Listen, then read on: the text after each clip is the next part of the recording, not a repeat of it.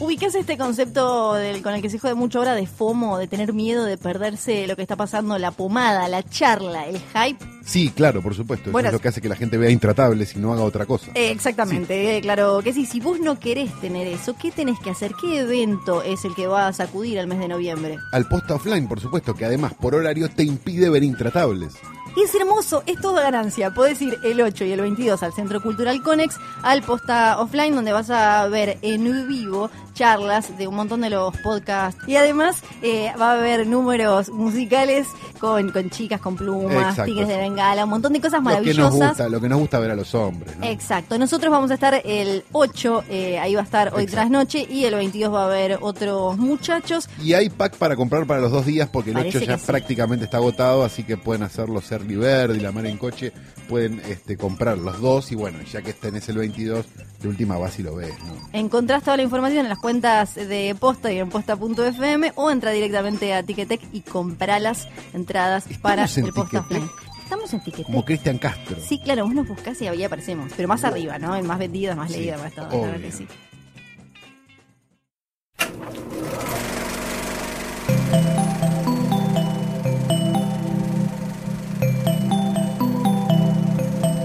Estás escuchando Posta, Radio del Futuro.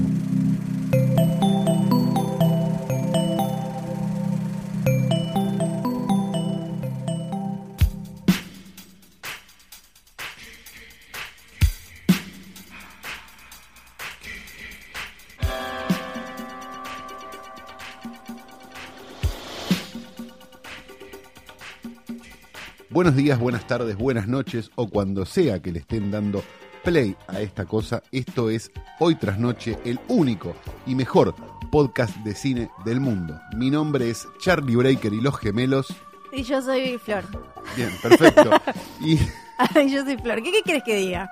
y, bueno, tenemos para hoy un montón de cosas maravillosas, siendo una de ellas una película muy esperada por alguien, suponemos, Sí, y ponele. su contraparte en el pasado. Exacto. Hoy ya es un capítulo normal. Hoy es un capítulo normal, exacto. porque veníamos de arrancar esta segunda temporada con episodios especiales. Primero con. eh, Motivados el- por una cartelera verga. Exacto. Sí. Primero con el, el episodio Repito, donde repasamos lo que no habíamos eh, podido cubrir. Exacto. Y después hicimos un especial de torrentismos y VOD. Exacto, y VOD que generó, Ahora sí, ahora vamos que a la generó cartelera. en, en- en nuestra platea 2.0 un montón de gente diciendo ¿y dónde lo va? ¿Dónde la va? Y un montón de gente colaborándose entre sí, Fue muy cometiendo lindo eso. delitos.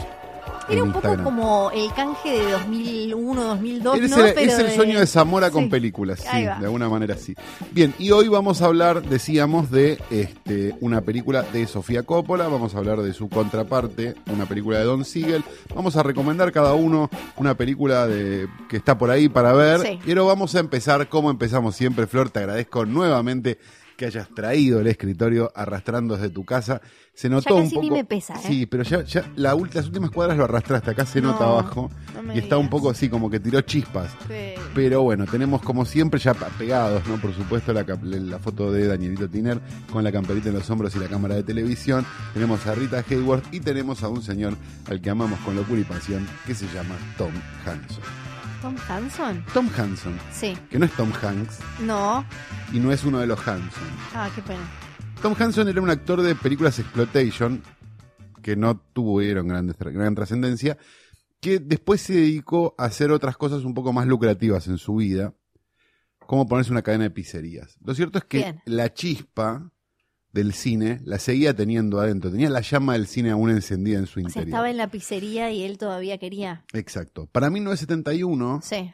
decide hacer algo que nunca nadie más decidió hacer en la historia de la humanidad, que fue tratar de atrapar un asesino haciendo una película.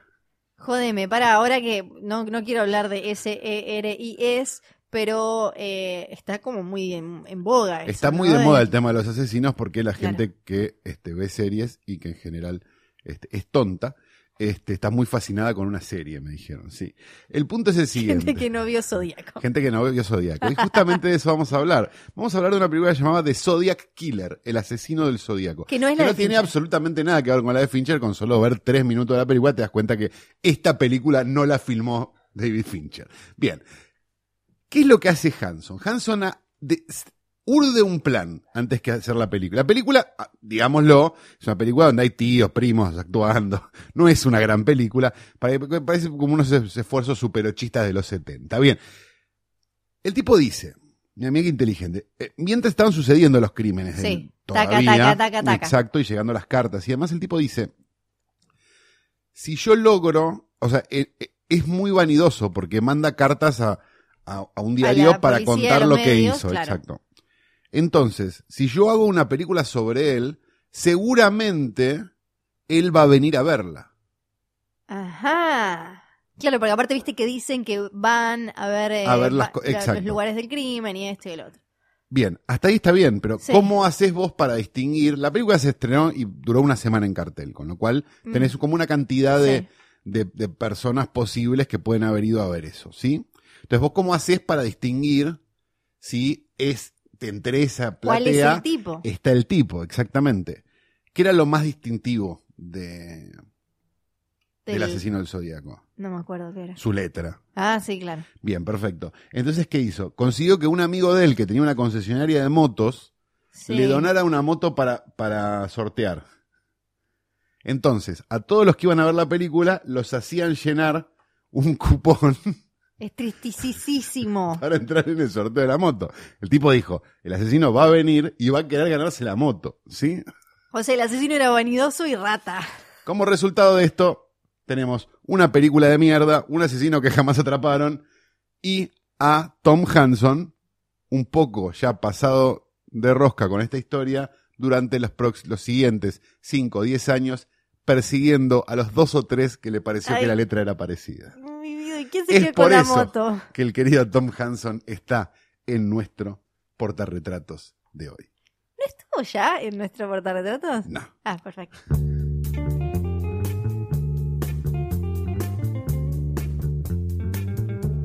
Ahora sí, entonces el estreno de esta semana, que es El Seductor, la nueva película de Sofía Coppola, que en realidad nos llega un poco tarde, ya pasó por festivales, ya se estrenó en esta... Bueno, igual como todas las películas de Sofía Coppola, que no tienen un estreno masivísimo. Porque son de Focus, que Focus acá lo tiene quien lo agarre, que tengo entendido. ¿no? Sí, acá eh, en este caso, No por nadie. suerte, por suerte la, la estrenaron, eh, pasó por la cartelera argentina. Esta versión de una, en realidad no, no sería una remake directa de la película de 1971, pero sí, pero eh, hay un libro detrás que es de 1966, Exacto. a Painted Devil se llama, sobre un eh, soldado Thomas Cunningham. del norte de, no me acuerdo el nombre Creo del sí. señor, pero le mandamos un beso grande. No, no, son besos. Es un soldado que peleaba para el norte de los Estados Unidos en la guerra de secesión. Ya van, ya pasaron tres años, es todo caos, descontrol, bla, bla, bla. Y el tipo termina en el sur herido y lo rescatan una, lo rescata una nena y lo llevan a una escuela de señoritas Exacto. ahí en el, así todo bien sureño. En territorio absolutamente enemigo. vamos a decir. Exactamente. Con además una Que con la guerra terminada igual había como una serie de dudas de, che, tampoco me copa tanto, ¿no? Exacto, y además una sociedad sureña que,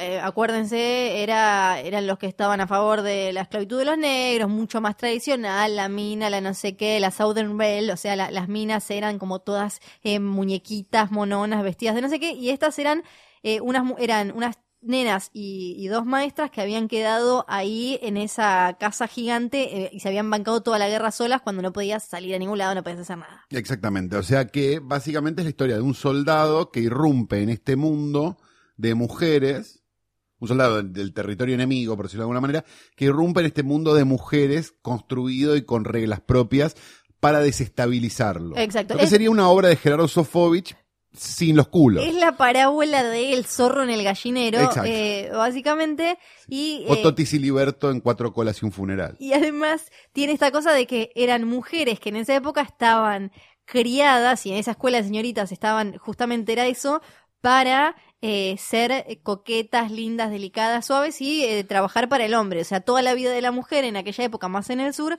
eh, dependía del tipo. Arrancaba, empezaba cuando venía el hombre. Era todo para ver cómo te podías casar, cómo te podías arreglar, qué le podías cocinar, qué le podías coser. Ahí se ve en la película. Algo que de alguna manera francés, ponen hablar- en, ponen en práctica cuando él llega. Exacto, porque la gracia es que estas mujeres que venían preparadas para eso habían tenido que pasar por los años de la guerra en un contexto totalmente diferente, donde es un poco lo que le pasa a Scarlett O'Hara en eh, Lo que el viento se llevó. O sea, minas que estaban preparadas para hacer muñequitas de torta, que de golpe tenían, estaban cagadas de hambre, eh, venían y les sacaban todo, ya no había ropita linda, ya no había no sé qué. Esto es lo que le pasa a estas mujeres que están ahí atrincheradas medio como al costado de la historia. Exacto. Y es además una película de Sofía Coppola. Esto no lo, creo que no lo dijimos nunca. Sí, lo dijimos. Lo dijimos bien. Sofía Coppola, que a mí, modesto entender, es una, mi- es una directora que tiene una película buena.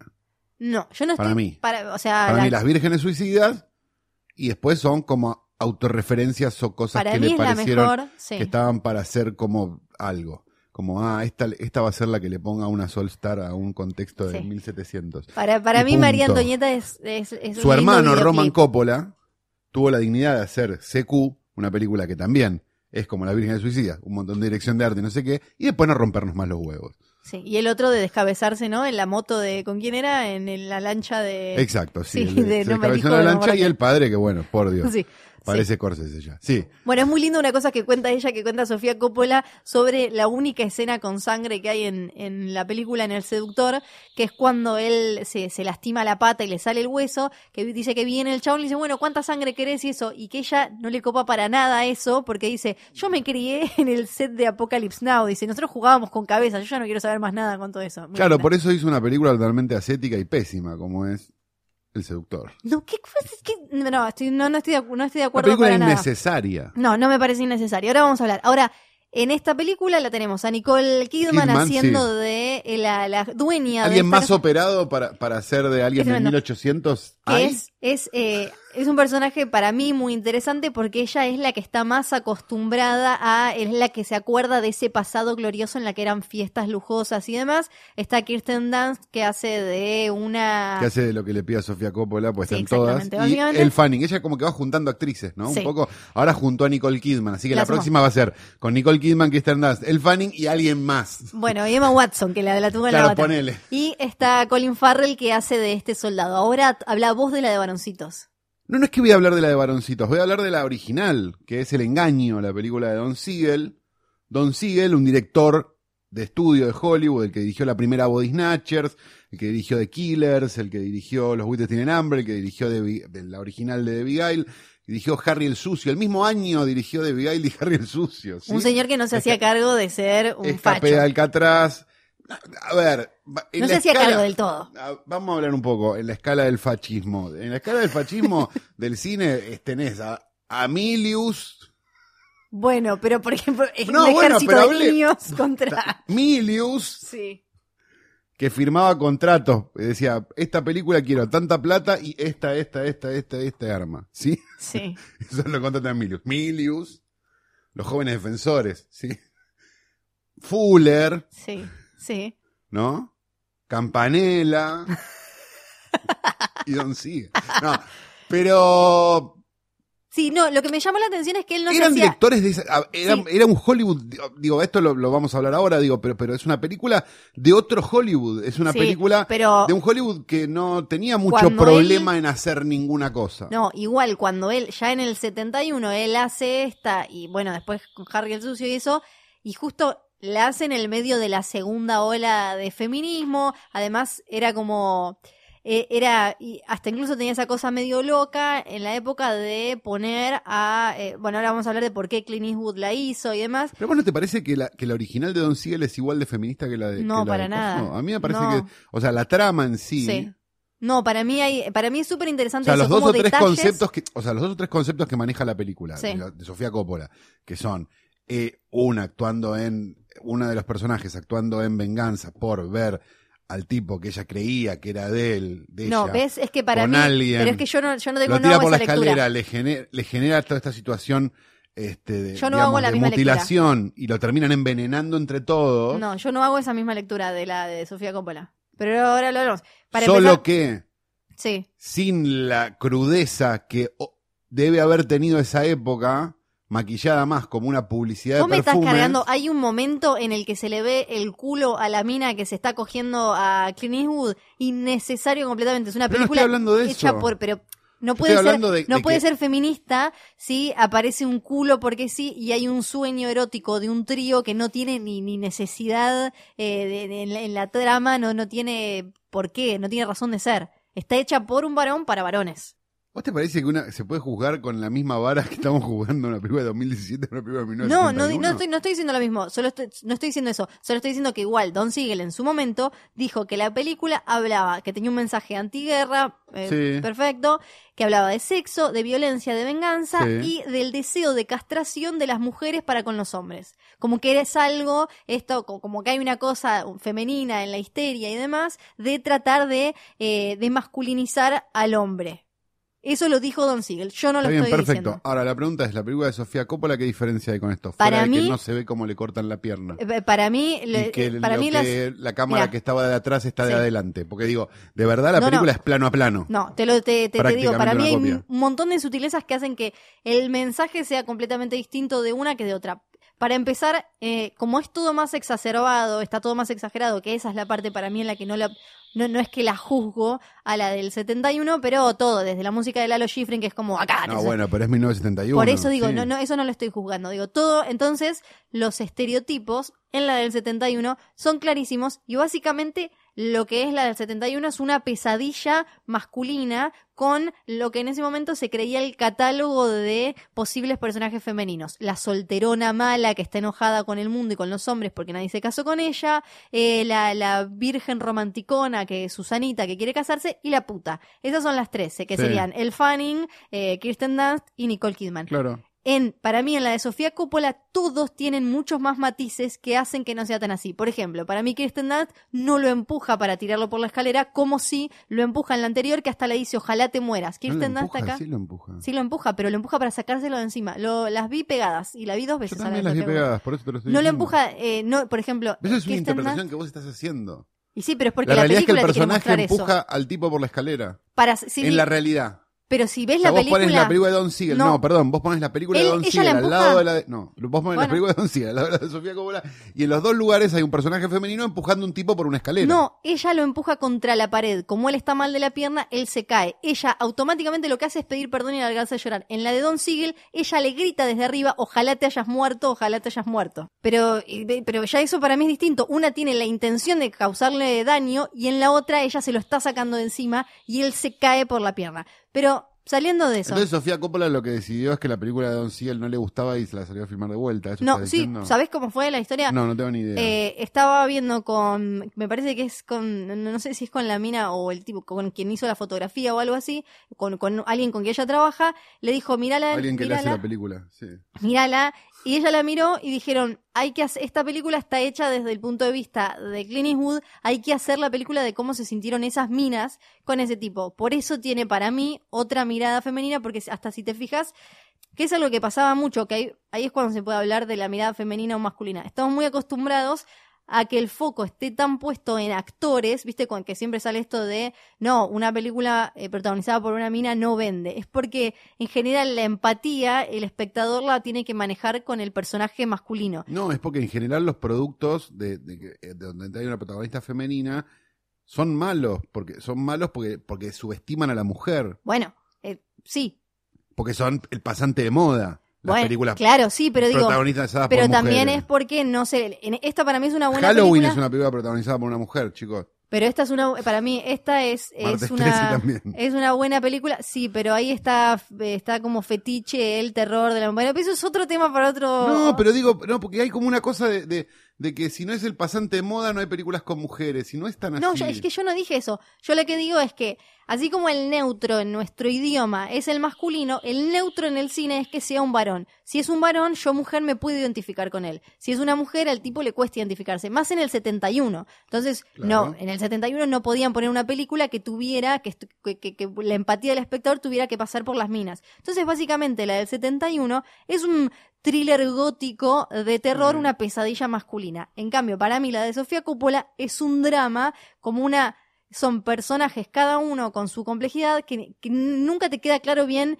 cuál es la intención de ni, ni de él, él no es no, no, no parece un garca malo, eh, en cambio Clint Eastwood ya en la primera le dice a la mina tenés 13, ah, tenés 13, podés chapar, eh, en- quedan claras las intenciones de él, hasta incluso con esto de poner flashbacks, Don Siegel lo que hace es mostrarte que él es mentiroso, Sí. que él es cagón, que él es garca. En esta se juega todo el tiempo con la ambigüedad. Entonces vos no sabes bien quién es bueno y quién es malo, por eso para mí es más un drama psicológico y la otra es una pesadilla masculina. Entonces no son más hijas de puta las de Sofía Coppola, No, que matan a un inocente. no, no matan a un inocente, porque ves, para... Vos decís eso desde el lugar y acá te voy a tener que Versus sacar... las otras que matan a un asesino. No, eh, no, las otras, las otras es un juego de psicópatas en la, en la original. Ellas están loquísimas. Eh, lo que tiene interesante, que ahora después le podemos hablar, es el tema racial, el personaje negro que sacó Sofía Sí, claro, Coppola. que sacó Sofía Coppola, pues no quiere tener quilombos. No, no quiere que- Bueno, igual para mí tenía sentido sacarlo, porque en, en lo que dijo Sofía Coppola es la voy a sacar, hay una hay hay una ex esclava Ajá. sirvienta negra, porque va a ser tocar un tema con demasiada liviandad y debería darle prestarle más atención. Lo Claro, que para mí como hace- hizo Don Siegel.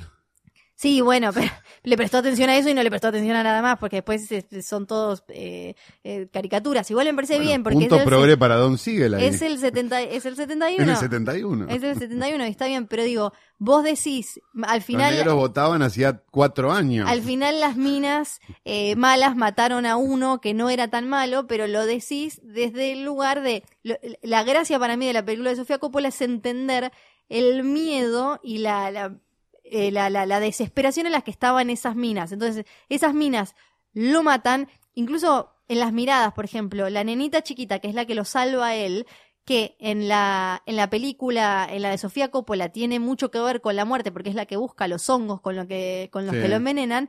En la original te dejan en claro que ella lo está haciendo por venganza y que ella gusta de él de una manera eh, como más de lo busco, lo beso, y por venganza porque le mató la tortuga. En cambio, en, en la de Sofía Coppola está manejado y te- lo que te muestran es que ellas lo hacen por temor porque él de golpe se volvió loco y si él se volvió loco puede salir a buscar eh, a, a sus compañeros y terminar haciéndole porque él pe- pega unos tiros y qué sé yo. Entonces, para mí, en la de Coppola lo hacen claramente para protegerse y en la de en, en la de Siegel, que me encanta, que me gustó mucho también, es como Ah, una especie ahora de... te encanta la de Siegel. Sí, pero es como un gran guiñol, es como... Es una pero- película que cuenta cosas y que las resoluciona, a y- diferencia de la de Coppola que tenés que empezar a pensar qué dijo, qué pensó. No, no, está muy claro además. Por ejemplo, algo que te dejan bastante... No, no, no soy un pelotudo, ya sé que está claro, digo, ya sé No cómo termina la... No, pero digo, ya sé cómo termina la cordillera, lo que estoy diciendo es... ¿Es malo o bueno? Claro, ¿entendés? No, digo, Al tenés final que lo ser- entendí. Tenés, tenés que, que haber ido a ver Viene de Noche pensando que es una de terror, de- para ser tan pelotudo como para no entender el final de la cordillera o no entender la de Sofía Coppola. Lo que estoy diciendo es que me parece que toma atajos Sí. pa- para no meterse en temas. Digo, me parece que es innecesaria como remake. Existiendo la de Don Siegel, me parece innecesaria. Digo, de verdad, vos podés hacer. Hay, una, hay un montón de remakes que son posibles y que decís, ah, le suma, ah, no sé qué. Pero la verdad que a, a mí, a mí, modesto entender, le, le suma como una cosa estética, si querés, de la epo, de época de ahora, digamos, y como dos o tres cosas, pero en realidad yo la veía y me sentía viendo prácticamente la, la remake de Gus Van Sant de Psicosis, que era como, No, para mí es un ¿Para qué estás ejercicio súper interesante de... Y, a- y aparte, bueno, está bueno porque reaviva esta conversación a ver si de verdad existe la, una mirada masculina y una femenina para el cine. Que sí la hay, para mí. pero para mí hay, sí, pero no, para mí no, para mí son películas. Sí, son Digo- No, estamos de acuerdo. Yo no digo que nosotras y, nosotros, varones y mujeres, nacemos con una forma de hacer cine adentro. Digo No, que porque- por algo- diferencias culturales, una película de, de, de una mujer, por algo no hay casi películas dirigidas por mujeres y sí por hombres. No solo por... eh, ¿A vos te parece que Cementerio de Animales hubiera sido muy distinta si lo hubiera dirigido un hombre? No, no, yo no, estoy, yo no estoy diciendo eso. Digo, por, American Psycho. por cómo está construido. No, pero digo, Pero pero está lleno igual, pero esto pasaba también, pasa también en el arte. La mujer siempre está ¿Pesadilla puesta... 5? Siempre está puesta como objeto de deseo. Sí, porque en todas es, bueno, la Final Girl, la It Girl, la no sé cuánto, siempre es la mujer puesta como, eh, Heroína. sí, como heroína, pero también como objeto de, de, de, de adoración y demás. Esto pasa en el arte. Casi todos los pintores dibujaban minas y no, no eran, las minas no eran realizadoras de acciones, sino más bien observadas, digamos. ¿A vos te parece una Final Girl no es una realizadora de acción? Sí, pero por una, pero por una situación fetichista, no por una cuestión. Es Bueno, un camino del héroe con una mina. yo no lo veo tan así, pero sacando igual las películas, cinco No, películas pero digo, de terror Laurie con Strode, minas. digo, hay un punto donde es eso. No, pues hay, hay una diferencia que, digo, no hay diferencia entre Han Solo y, y Jamie Lee Curtis. No hay diferencia, es alguien que está... Bueno. Pero- no, pero, pero pará, porque es importante. Es alguien que está empujado a la acción por, un, por una serie de eventos desafortunados y tiene que ser el héroe cuando no tiene que Sí, serlo. pero ahí en las ¿Sí? películas de terror podemos hablar No, después de la fascinación de ver a mujeres en situaciones de dolor que no pasa tanto con los hombres. Por algo No, nos gustan las cosas de asesinos seriales porque las hace- la, siempre la que está... Hay, hay una cosa que, pero que, que, que viene ya, no sé, está muy metida en la sociedad. Nos gusta ver minas en peligro también. Sí hay una diferencia ahí. No, las películas... lo- ¿Qué hostel no garpa más? ¿La hostel que tiene minas o la hostel que tiene chabones sufriendo? En general es la de minas. Pero vos no, no, pero no me estás escuchando. Lo que yo estoy diciendo es que para mí es lo mismo. Y es el mismo héroe. No, Han porque Solo Han Solo... que ella. No, porque a Han Pero Solo no lo vemos la diferencia. gritando, corriendo ¿Entendés? y gritando.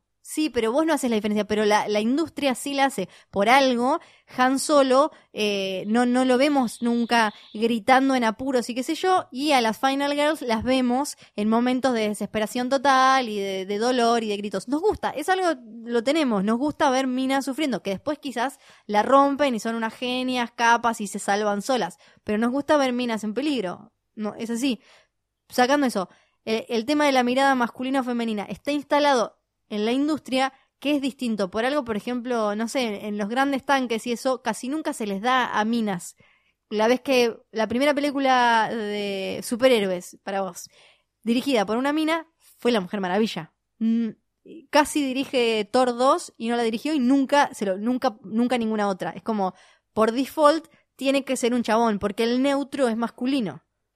Sí, está bien, pero también eso es una de- eso no es para festejarlo. No, yo no lo estoy festejando, todo Digo, lo contrario. Que, una mujer, no, pero digo que una mujer dirija justo la Mujer Maravilla. Por eso, eso es lo está que digo. calculado por un estudio. No es que es, ah, qué milagro el No, eso es, feminismo. eso es lo que estoy diciendo. Es un error. Sí, no Tendría de... que haber dirigido Thor. Exactamente. Ah, ok. Eso es lo que estoy diciendo. Porque no, una porque mina... había un montón de gente festejando que, que No. Mujer Maravilla la había dirigido No, una mina. Me una mina debería- debería de dirigir un tamaño gigante. La Liga de la Justicia. Una debería Claro. poder dirigir Terminator 28 Claro. eh, y 3 mil millones de cosas más. No que sean tres mujeres, pero porque está instalada esa cosa como de que la mujer tiene que hacer películas para mujer y no va a saber eh, manejar una película para todo el mundo. Es algo de la industria. ¿no? O sea, estoy usando palabras tratando de describir lo que hace Hollywood, que es esto, es si dirige una mina, que es medio también lo que pasa con los negros. Al negro la película de ne- es- Sí. en- en- se ve muy claro en los superhéroes. Al negro le dieron la película de Black Panther, porque es un superhéroe negro y si se la daban a un blanco se quemaba todo, pero no le dieron a ese mismo negro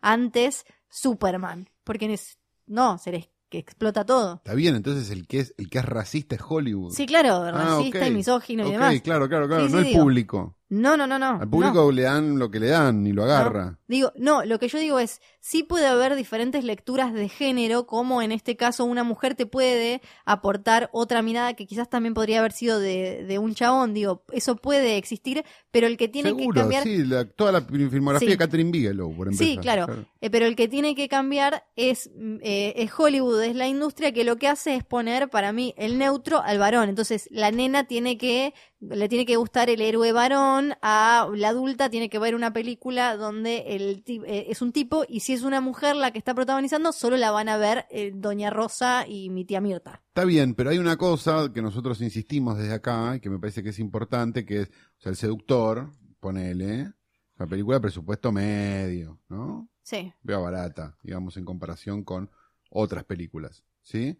Y me canso de ver películas con protagonistas femeninas de presupuesto medio. Sí, claro, es verdad. Y nos cansamos de decir que las películas interesantes son las películas de presupuesto medio, muchas veces, y no las películas de presupuesto alto. Entonces deberíamos festejar, en realidad, Sí.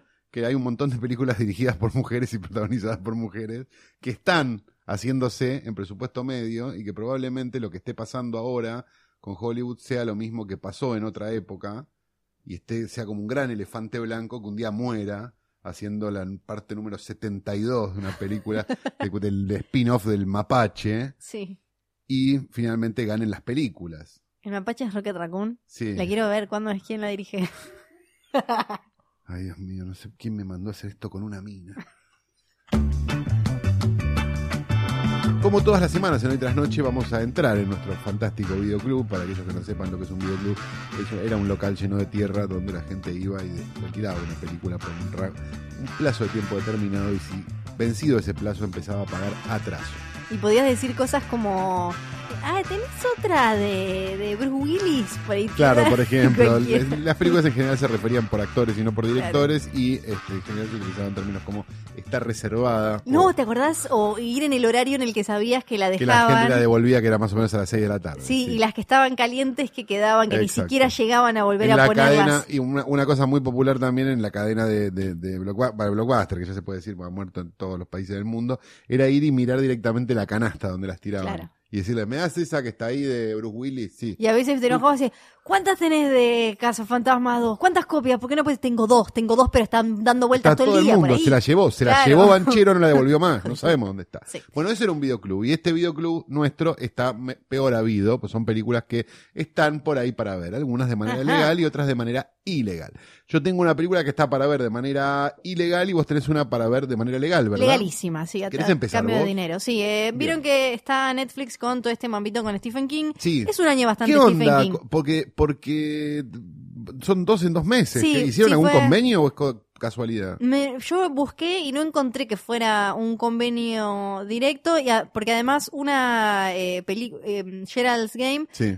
No es, es distribuida por Netflix, Ah, me parece que Pero esta le meten sí. el Netflix a todo ya. Sí, entonces es muy confuso. muy Tenés confuso. que ir a IMDB y ver bien a ver si puso la plata al principio. Pero es confuso final. de verdad, porque no, originales de Netflix, o sea, yo entiendo que a ellos les sirve porque na, na, y Lo hacen mucho con series. más también. grande y, y todo lo que vos quieras, pero la verdad es que llega un momento donde es medio confuso qué es efectivamente una producción de Netflix y qué no. No digo que sea gravísimo, pero está bueno para poder cuantificar y entender cómo funciona el sistema ese. Sí, A nosotros que nos interesan las películas, además de las películas, digamos. Sí, por un lado, para el público casual. es lo ¿no? mismo. Sí, pero igual es confuso porque después a veces eh, piensan que una serie es de tal lado y de golpe la ven en la tele, la ven en otro. Es como que esta no era de Netflix, no sé qué. Cada una coproducción, Sí, pero en claro. realidad era una coproducción de alguien que le dio. incluso Netflix está haciendo ahora directamente comprar, sobre todo europeas, ponerle británicas y le pone Netflix Original y es, es bastante tramposo. Y con películas es medio así. No nos veces- gusta eso. No nos gusta. No nos pero, gusta. pero bueno, te- y venimos en un año igual bastante Stephen King. Tuvimos la basofia de la, la Torre Oscura. Sí. Tuvimos Sit bien. De esa me salvé. Te salvaste, zafaste. Porque vi el tráiler. Sí, no, no, eh, Sí, no hacía una cosa de locos. Tuvimos eh, Gerald Game, que la, la comentamos Es ya en otro interesante, episodio. una linda película. El juego de Gerald, que estaba bien. Y bueno, que es fenómeno mundial, bla, bla, bla.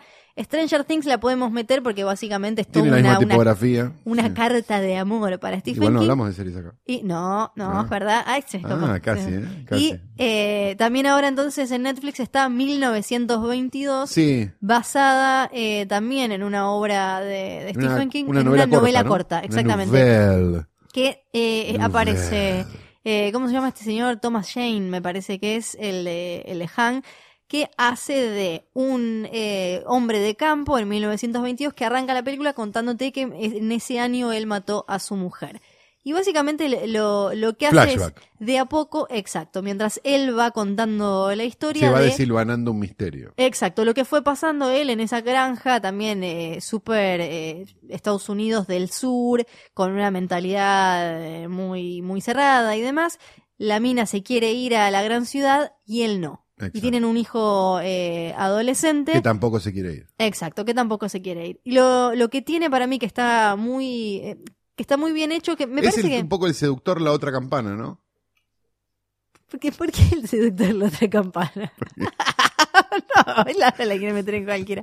No, es una historia de un. Hoy la veríamos como la historia de un femicidio a, y Por eso. a través, claro, de eh, eh, la mente del, del chabón. Y me parece que estas buenas adaptaciones de Stephen King lo que hacen es. eh, reflejan lo bien que él va construyendo climas y esta cosa enrarecida y perturbadora de lo que parece una historia normal y tradicional que termina deformándose a algo, casi siempre con algo medio sobrenatural y, y demás, bastante parecida en eso a el juego de Gerald. Buenas y baratitas, digámoslo también. Exacto, ¿no? tal Porque, cual. porque me parece que, que King, bueno, saquemos, saquemos ahí. Contenida que- la historia, entonces... Pero cuando vos tenés el King barato, es mejor que el King con muchísimo presupuesto en general. ¿viste? Exacto, No el que necesita el Pienso en Ujú. digo, Sí, tal cual. que es como una película absolutamente posible, eh, o estas de, de Netflix, que también son películas de presupuesto chico, y están buenas. Sí, además esta, al, al igual que Gerald Game, es bastante una fábula, o sea, como que al final... Tiene moraleja. Exacto, con algo de humor negro, como, como nos gustan, Bueno, tiene lo que como una especie de mensajito. Bueno, Gerald Game también, a- a- cuando la vi, también me dio la sensación, y esta un poco también, de, de que era como,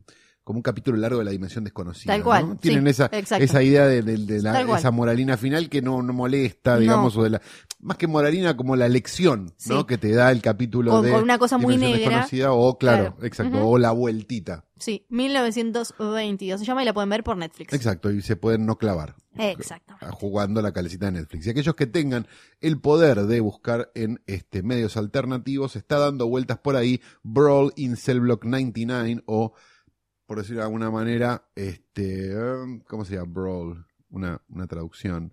Como Este, pelea, pelea, pleito, sí, pleito, bardo, Bardo. bardo en este, la unidad 99, ¿no? De eh, ese Craig Saller, que ustedes dicen quién es ese Craig Saller, es el director de Bone Tomahawk. Ajá. Entonces de- ahí sí. ya levantamos la cejita un poquito. Es la, peli- western de caníbal. es la película, claro, es la película siguiente a Bon Tomahawk. El tipo apareció en la escena con esa película que es como... Demente, cualquiera. ¿Qué onda? Sí. ¿No? La película que no se animó a hacer Tarantino con los siete más, los ocho más, ¿cómo se llamaba?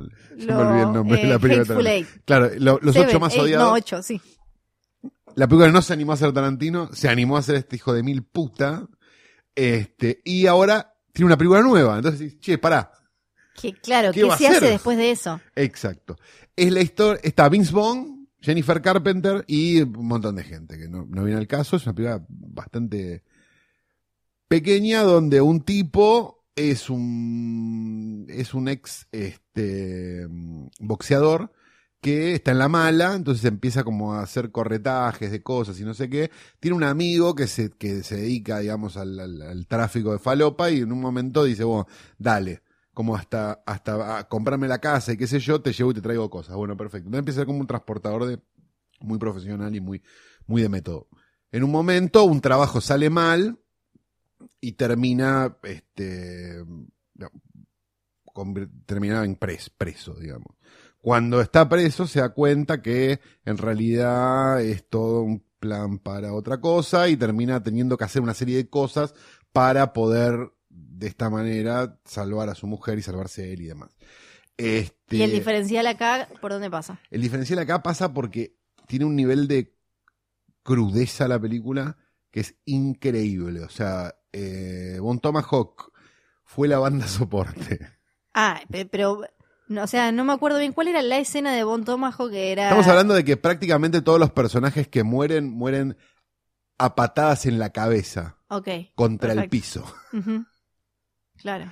Digamos, no es para aquellos- no es para los impresionables, Sí. pero como porque no, no llega ni siquiera a ser una película de terror, esto es lo interesante. Es una película de como Bon Tomahawk tampoco lo era de alguna manera, era un western, o era una película de terror disfrazada de western, bueno, esta es una película de terror disfrazada de una película de cárceles o de venganza o de, o de un tipo buscando justicia, digamos, de, de ese género medio 70 es eso. Y la verdad que a pesar, a pesar de la duración, esto lo digo con, con, Es con larguita. sí, porque dura dos horas y cuarto.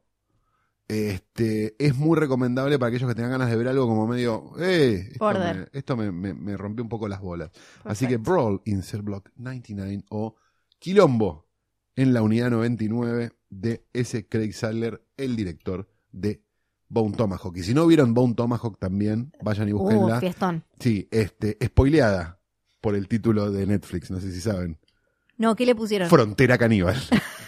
bueno, pasa que Hay igual... que ser pelotudo para una película que a los 50 minutos recién te enteras que de caníbales ponerle Sí. frontera caníbal. Bueno, pero si no la veías en su momento, ya después te la recomendaba. Ya pasaron años, te la recomendaban como la de Caníbal. Pasaron dos años, nadie sabe Eh, qué mierda es Bone sí. Tomahawk. ¿Para qué le pones frontera caníbal, Eh. hermano?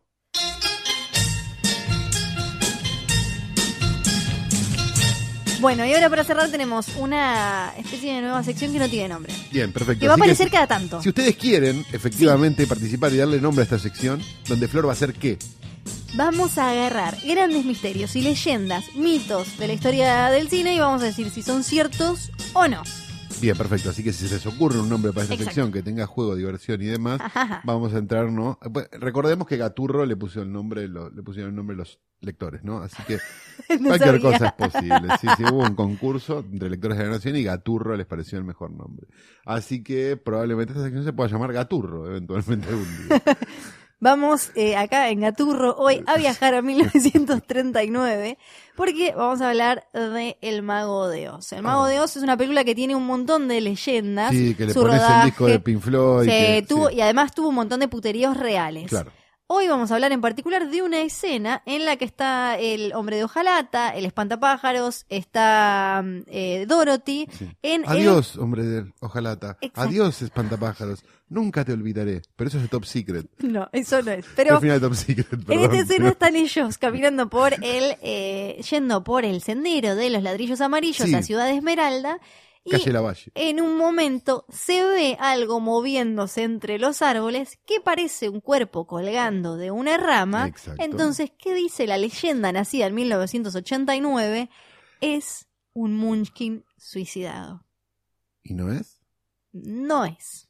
Pero ahora vamos a hablar de un poco de eso. Los Munchkins son los enanos de... eh, No, no, no, no, no. Se dice persona pequeña. Perdón. Son las personas pequeñas, Persona de baja estatura. persona de baja estatura. ¿Tiene de- cara de enano o tiene cara de persona? Eran casi todos con enanismo. O Por sea eso, que eran, eran enanos, no Claro. eran liliputienses. para, para eh, echar un poco de luz sobre este gran misterio de la ¿Podemos decir historia del enano? cine, Efectivamente. podemos. En un país donde casi no hay enanos. Tenía, te- porque Como tenían decimos enanismo. negro, poner en un país donde casi no hay Sí, negros. podemos, Ok. podemos. Resulta que para ser de los eh, Munchkins, de ¿Sabes por qué no estos pequeños... No, ¿por qué? Pues los matamos a todos. Bueno, por eso. Eh, por todo eso, parece que en, en allá sí tenían. Entonces, en 1939, cuando fueron a, a hacer eh, El Mago de Oz, contrataron un montón de personas con enanismo. 120, entre 122 y 124. Esos son como cuatro camiones de enanos. si Lo estoy más- haciendo bien el cálculo. Lo más gracioso es que dicen que en el fondo pusieron nenes, nenes sin enanismo, Claro. Disfrazados como porque, como que de lejos daban Claro. enanos. Daban De lejos de enanos, sí, claro. Entonces había. Pero la cosa es que tenían entre no tenían 100 todavía los trucos de cámara tipo el enano No. gula gula, como por ejemplo para, como para hacerlo directamente sin necesidad de, contratar cuatro camiones de enanos. No lo tenían. Entonces eh, tuvieron que contratar un montón de, de enanos, eh, eh, casi 124 como les decía, y los pusieron todos a vivir en un hotel. Esto es Bien. real. Un hotel eh, de enanos. eh, sí, esto es real. Hasta no acá es la película mintiendo. de Herzog, los enanos nacemos pequeños. También hay que poner en, eh, en perspectiva porque los habían juntado, los habían reunido de un montón de lugares y había varios que venían, eh, 1938 más o menos, venían escapados de Europa, del nazismo, de... Claro, el nazismo, un enano debe haber sido un jackpot total, ¿o no? Y a la vez en Estados Unidos de la Gran Depresión, ¿no? De eh, principios de los años 30. Entonces era una, una etapa dura, sobre todo para eh, gente a la que le, co- le costaba conseguir laburo. Y el Entonces tenés- enano además es el enano mayormente es mal llevado. Vamos Bueno. a decirlo. Incomprobable, No, pero no, no, real. acá- Cualquiera que haya trabajado con enanos sabe que el enano es mal llevado. Entonces tenemos eh, estos, ponele 124 enanos en un hotel y cuentan, La, cuentan- la situación, si hay 124 enanos en un hotel, es como casi el comienzo de un chiste, Sí, ¿no? De, de Chiqui a Pero esto es real. Hay un libro Sí. que, que le cambiaron el nombre después. Al principio se llamaba The Munchkins Remember, después no sé si le pusieron The Munchkin Stories o qué, que habla sobre esos días de estos más de 120 enanos en ese hotel. Parece que algunos, esto es real, toda esta parte es real, Bien. Andaban eh, cargados, andaban con armas, andaban con cuchillos. Calzados. Exacto. Tuvieron que eh, echar a uno que le decían el conde de Count porque era medio el cabecilla, el más capito de eh, los enanos. Hubo, hacían orgías porque para colmo los Porque tenían... el enano, esto es importante decirlo. Sí, me gustan lo- los calutips. eh, a ver. No, el Sí. enano, digamos, no es que. No es que. La regla de la L, digamos, Sí. no es que el enano. Ajá. el enano tiene normal eso. Entonces, con Entonces, el cuerpito pequeño. Claro, en proporción parece una cosa tremenda. Es que para colmo, eh, MGM había ahorrado ¿Vos en estabas hablando de las camas. porongas de los enanos o no? Sí. Ah, ok. Los habían puesto a dormir de a tres en camas. Entonces parece que, bueno, hacían altas orgías y demás. ¿Tres enanos por cama? Sí, es tremendo. Entonces, bueno. es más, cuentan que una vez, esto es posta, que Porque entraron... cama cucheta vos no podés con un enano. No, Porque se entraron- te cae de la de arriba y es como que se cae a un segundo piso. Entraron a agarrar un montón en una fiesta en la que se habían, porque todo el tiempo tenían problemas con la ley. Entra la policía a Sí. agarrarlos, les quedaban grandes las esposas, entonces Claro. tenían, dicen que era dantesco porque veían a los canas saliendo con eh, enanos cargados. Que es muy difícil cargar un enano porque el enano tiene, la, tiene lo- los huesos de una persona. Hiciste muchas cosas con El enano es una persona, es verdad. Pero digo, el enano es pesado. Esto sabías esto. No. El enano no es liviano. Ah, porque el enano es, todo- es puro hueso. Claro, Entonces vos lo levantás al enano y pesa como flor. sí. Pero es enano. Entonces Claro. vos no estás preparado para semejante peso en tan pequeño espacio. Esto lo explicó Hernán Piquín con la enana Noelia. Entre todas las historias que hay de los Munchkins, la que tenía un montón obviamente era Judy Garland, Claro. que en un montón de entrevistas contó sobre la vida descontrolada de los Munchkins durante el rodaje. Ella tenía 16 años. También hay, hay todo, hay un montón de cosas súper turbias con respecto a ella y a Fuerte. esta filmación, pero lo que contó un ex marido de estos que obviamente quisieron hacer guita por haber estado casados con ellas, es que los Munchkins le metían la mano por abajo del clásico vestido celeste con el delantalcito y la toqueteaban, que la molesta, la, la- la abusaron básicamente. Ah, fue a abusada por Judy enanos. Fue abusada por Sí. enanos. Ahora, entonces, ¿cómo termina la historia esta de un enano suicida? Yo, un hasta ahora, suicidado? perdón, hasta ahora Sí. tenemos cuatro camiones de enanos, un Sí. hotel lleno de enanos, tres enanos por cama, un cabecilla, calzados, hablamos un poco de las proporciones genitales, pero fue un tema mío, y tenemos enanos abusadores de Judy Garland. Exacto. Bien. Queda uno solo vivo. Es inolvidable todo esto que estás contando. Es tremendo. Flor. Entonces, en ese, eh, eh, en todo, en todo eso, calza que uno No digas quizás calza justo con esto. Flor. No digas calza. entra, tiene algo de sentido que uno quizás en el medio del descontrol se haya terminado quitando la vida en una cena. Pero, Pero no fue así. ¿Qué pasó? Este, esta escena en particular la pueden ver en YouTube, hay un montón de videos que te señalan y te dicen, sí, acá hay un enano suicidándose. Eh, la, la filmaron en un estudio y tenían que hacer que pareciera un bosque. Entonces, en, en épocas en las que era mucho más laxo todo el tema de la protección de animales, de enanos, de niños y demás, lo que hicieron fue pedirle prestado al zoológico de Los Ángeles un montón de bichos raros y demás. Y tiraron una grulla que estaba allá al fondo y es una grulla la que se mueve y Ah. parece un pequeño cuerpo yendo de un lado al otro. Ahora, ¿qué pasó? Esto en el cine se veía bien, se veía que era un, un pájaro o Claro. algún tipo. Ahora, cuando llegó el, el home video, cuando claro, llegó el tra- el VHS... transfer de ese fílmico. Cuando cumplió 50 años, sobre todo en 1989, y salió eh, la versión y la gente lo vio en pequeños teles donde vos podías parar, volver para atrás y eso, alguien dijo, eso parece un enano ahorcado. Y a partir de ahí el infinito. Hay Esa que es encontrar esa persona, ¿no? Sí, hermoso. Esa es la historia entonces del Munchkin no suicidado.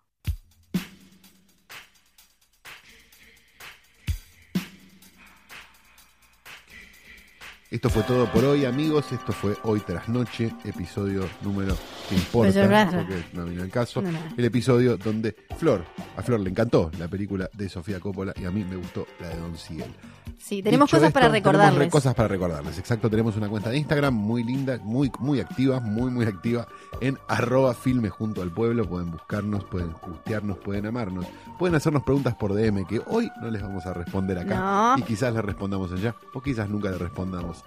Ay, qué misterio.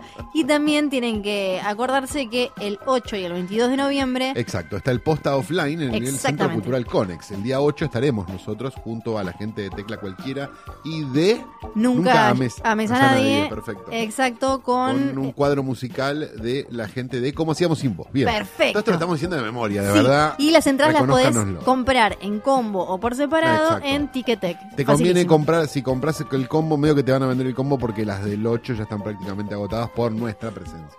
Obviamente. Sí. Ahora sí, ya estamos. Dicho todo esto, nos despedimos hasta la semana que viene, donde nos reencontraremos con un nuevo Hoy tras Noche, Dios sabe, hablando de qué película o de qué otra. Mi nombre es Hernán Caire. Y yo soy Flor.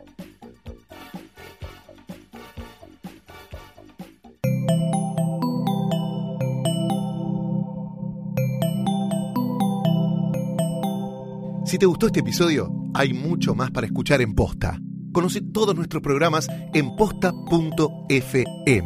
También podés llevarnos en tu teléfono. Baja la app de Posta para Android o para iPhone o suscríbete en iTunes a tus series favoritas.